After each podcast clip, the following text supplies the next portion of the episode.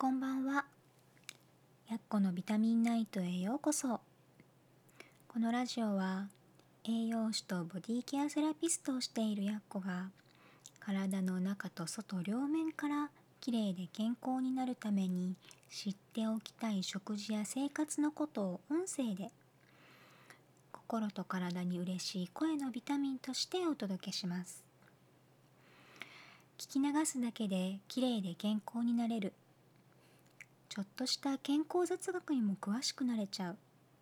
そんなラジオを目指しています。できるだけ分かりやすくゆるゆるっと配信していきますのでくつろぎタイムや夜寝る前のお供に聞いていただければ嬉しいです。さて今日も一日お疲れ様でした。寝る前のひとときちょっとだけお付き合いくださいね。と今日はねちょうど今台風が近づいてきてとお天気が良くないのでね台風とか天気が悪い時に覚えておきたい頭痛とかのね不調の対処法についてお話をしようと思います。こうね、台風が近づいてる時とかあと梅雨時みたいに雨が続く時あとは気圧が低い時にこう頭痛がひどくなったりイライラしたり気持ち悪くなったりねとひどい場合にはめまいとかねふらつきが起こったりと体調を崩しやすい人が多いんですよね。これってねあの低気圧不調って呼ばれるんですけどこの度合いは人によって全然違います。なのでいくら自分は平気でもと周りにねすっごくしんどい人もいるかもしれないんだよっていうことはねちょっと覚えておいてほしいかな。と人の体ってと55%から60%が水分でできていて低気圧が近づいて気圧がね下がってくるとその水分バランスが崩れます。とね気圧が下がるっていうことは血管が広がるんですね。血管が拡張するっていうんですけどこう収縮と逆の変化ですね。こうすると血,、えー、と血圧が下がってめまいが起きたりと頭痛が起きたりしやすくなるんですね。とむくみも起こりやすくなります。水分バランスが崩れると自律神経のバランスも崩れるのでだるさが抜けなくなったり眠くなったりあとはこちらもめまいの原因にもなるんです。お天気が悪い時ってねの外が暗いだけでも憂鬱ですよねでその上体調も良くないなんてこうますますね気分が落ち込みそうになるのでなのでねそんな時にはと今からお話しするの低気圧不調の対処法を知っておくととても便利です。自律神経っていうのはね耳と深い関わりがあるのでこう頭痛とかめまいとかふらつきとかね、まあ、そういった低気圧不調の主な症状には耳を温めてマッサージっていうのが効きます。今ねあのイヤホンとかヘッドホンして聞いてくれてる人はちょっとやりにくいと思うんですけどそうじゃなかったらねよかったら今聞きながらやってみてくださいね。とまず耳を親指と人差し指でつまみます。と親指が耳の裏側で人差し指が耳の内側あのへりのあたりをねつまむ感じです。その状態で上と横と下へゆっくり引っ張ります。そしてつまんだままえー、と前後に5回ずつ。前に5回。後ろに5回。ゆっくり回します。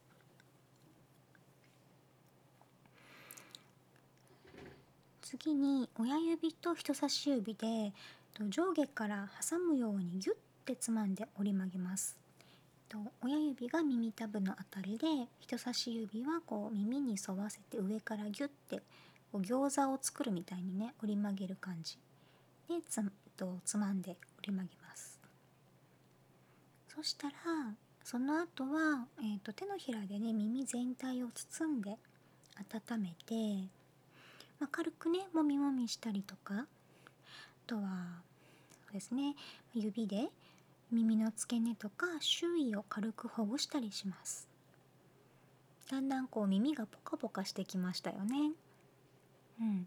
この耳のね血流を良くしてあげることっていうのはこう自律神経をね整えるのにとっても役立つのでと低気圧不調の時だけじゃなくってねなんとなくだるいなとか頭痛いなっていう時にはやってみるといいです。これねあのホットタオルのお湯で濡らしたタオルをレンジでチンしたりしてねほかほかなタオルにしたホットタオルですね。あれをねあの両耳に当てて温めてあげるのもいいです。そしてもう一つはね軽い運動をすることです。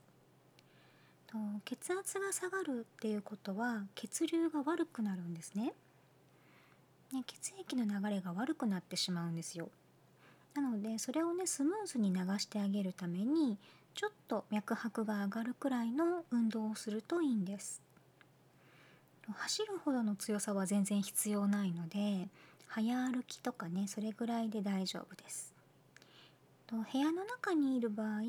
その場で足踏みしたりとかちょっと台があるんだったら踏み台昇降とかねあとはそうですねコロナでこう外に出れなくなってからステッパーがすごい売れたんですよね。でこうステッパー持ってる人がいれば、まあ、それをね使うのもいいですね。とはとそうそう調子が悪い時ってね体がこうキュッと縮こまりやすいのでストレッチをして体を伸ばしてあげるのも効果的です。どうしても前にキュッてなりがちなので後ろで手を組んでねこうぐーっと引っ張ってみたりとかねしてあげてこう胸の辺りを開いてあげるとそれだけで呼吸が楽になるのでこれねあのデスクワークが多い人とかにも有効なので是非やってみてください。あとはねお風呂にゆっくり入ってしっかり温まって早く寝てしまうこと。やっぱりこれが一番ですね。うん。とこれから週末にかけてこう台風が近づいてきて体調を崩すこともあるかもしれませんね。こうなんとなくだるい。頭が痛い。眠くてたまらない。そんな時は耳のマッサージと早歩き。是非試してみてくださいね。